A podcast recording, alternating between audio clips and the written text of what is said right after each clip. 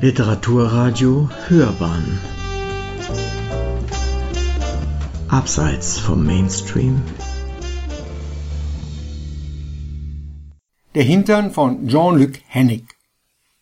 Das Büchlein erschien schon 1995 in Frankreich und wurde 2000 dann bei Piper auf Deutsch herausgegeben. Der Verfasser Jean-Luc Hennig war in den 70ern Professor für Französisch an der Universität Kairo und ist, so schreibt es die Zeitschrift Der Spiegel 1995 in ihrer Besprechung des Buches, unter anderem als Journalist und Autor denkwürdiger Bücher etwa über die Erotik von Obst und Gemüse oder eines frechen, offenen Briefes an die so guten, so dicken, so tristen Schweizer bekannt geworden.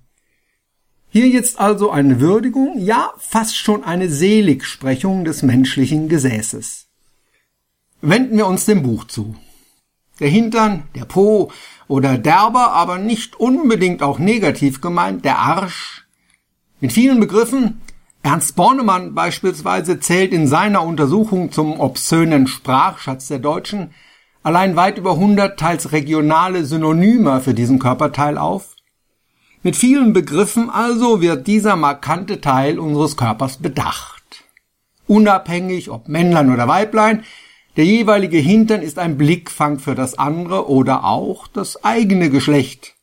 Bleibt offen, ob neidisch, abschätzend, begehrend oder gar furchteinflößend. Dabei sind die Vorlieben so unterschiedlich wie die Ausprägungen.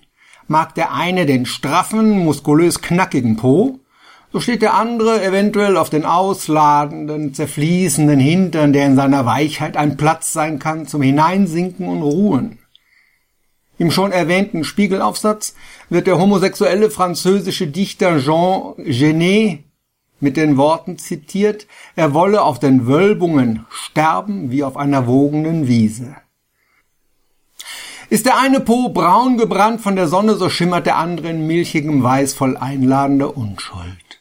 Für beide gibt es Liebhaber, die sich nichts Schöneres vorstellen können, als sich zu berauschen an diesem Anblick und an der Glätte der Haut, der Wärme, dem Widerstand, den sie der streichelnden Hand oder anderem bietet. All das und mehr, sofern einem das Glück und die Trägerin bzw. der Träger desselben hold ist. Hören wir, was der bekannte Fotograf Jean Lupsieff in einem seiner Fotobände, den er dem weiblichen Gesäß widmet, zum Hintern schreibt. Diese Hintern sind es, die ich so liebend gern fotografiere um für alle Zeiten ihre wundervollen Kurven festzuhalten, bevor sie der Zeit zum Opfer fallen. Diese Hintern verdienen es fast, als höchste Anerkennung für ihre Einzigartigkeit kein Loch im Po zu haben. Ich bringe dieses Zitat, weil Meinungen und Ansichten doch so unterschiedlich sein können. Hennig, der Autor dieser kleinen Kulturgeschichte des Gesäßes, vertritt nämlich in dieser Frage eine völlig andere Meinung als der Fotograf. Es ist der Anus, der selbst dem reinsten Hintern einen clandestinen Fixpunkt verleiht, obskure Vitalität, den Hauch des Mysteriösen, ein kleines Symbol der Intelligenz, den diskreten Moschusgeruch und diabolische Intimität. Möge Gott uns vor Hintern ohne Loch bewahren. Lassen wir diese beiden so differenten Meinungen einfach so im Raum stehen. Der Hintern selbst, sind wir ehrlich, ist strukturlos. Eine Fläche, die durch ihre Kontur wirkt, durch die Form, die fließenden Linien, den durch kleine Falten gekennzeichneten Übergang zum Schenkel und nach oben hin durch die Einschnürung der Taille. Und natürlich auch, und dies vielleicht sogar zuvörderst, durch die Furche, die ihn in der Mitte teilt, die die rechte von der linken Pobacke abtrennt und die in ihrer Mitte wiederum diese geheimnisvoll anziehende Öffnung vor allzu neugierigen Blicken versteckt. Um diese zu erhaschen, muss man die Hügel bewegen, verschieben, nach den Seiten drücken und der Blick wird frei auf den Grund der Furche, die sich bei den Frauen fortsetzt nach vorne und im Geschlecht mündet. Auch dies gespalten und von beiden Seiten nicht mit Hügeln, aber mit Lippen bedeckt.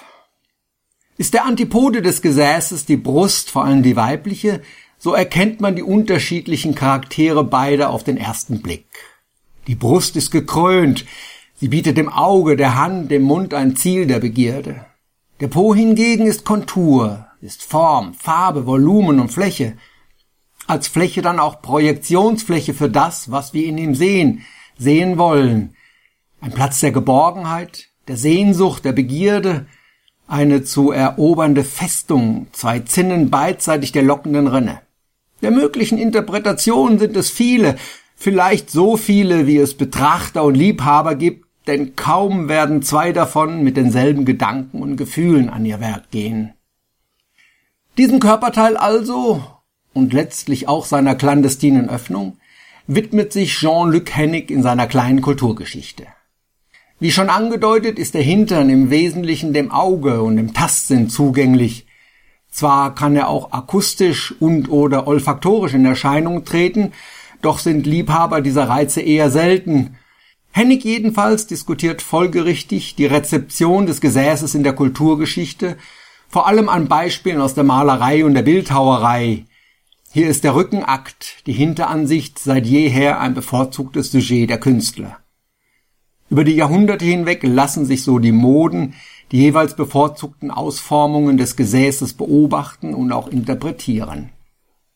Diese Interpretationen sind, da das Gesäß als Fläche eben Projektionsfläche für alles Mögliche sein kann, weitschweifig bis hin zu dem Moment, da dem Po eine eigene Persönlichkeit zugebilligt zu werden scheint.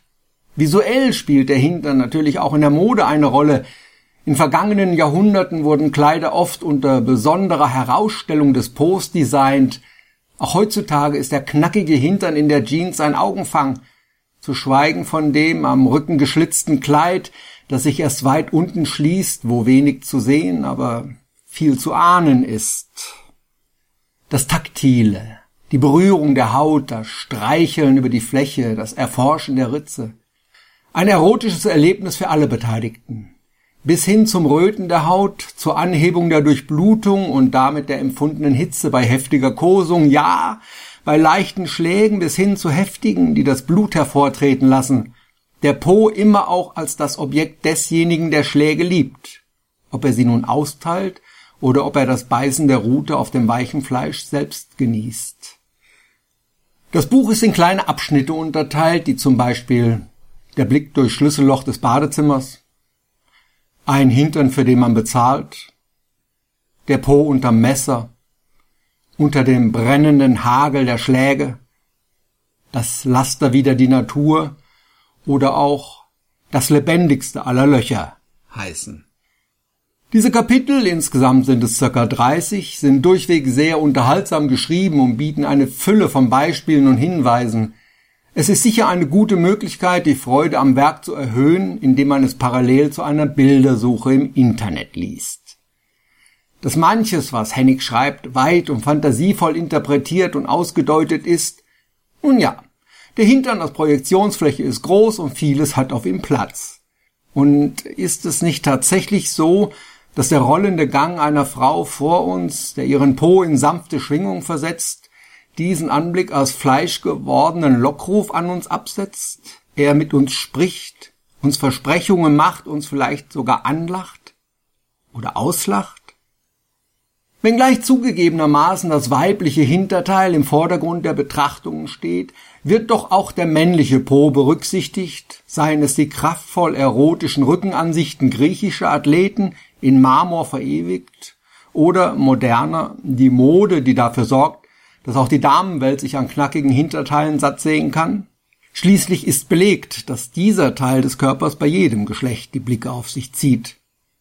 So ist diese kleine Kulturgeschichte Hennigs in ihrer Vielfalt und Anschaulichkeit trotz ihres Alters immer noch ein amüsanter und lehrreicher Ausflug zu einem Thema von nie sterbendem Interesse.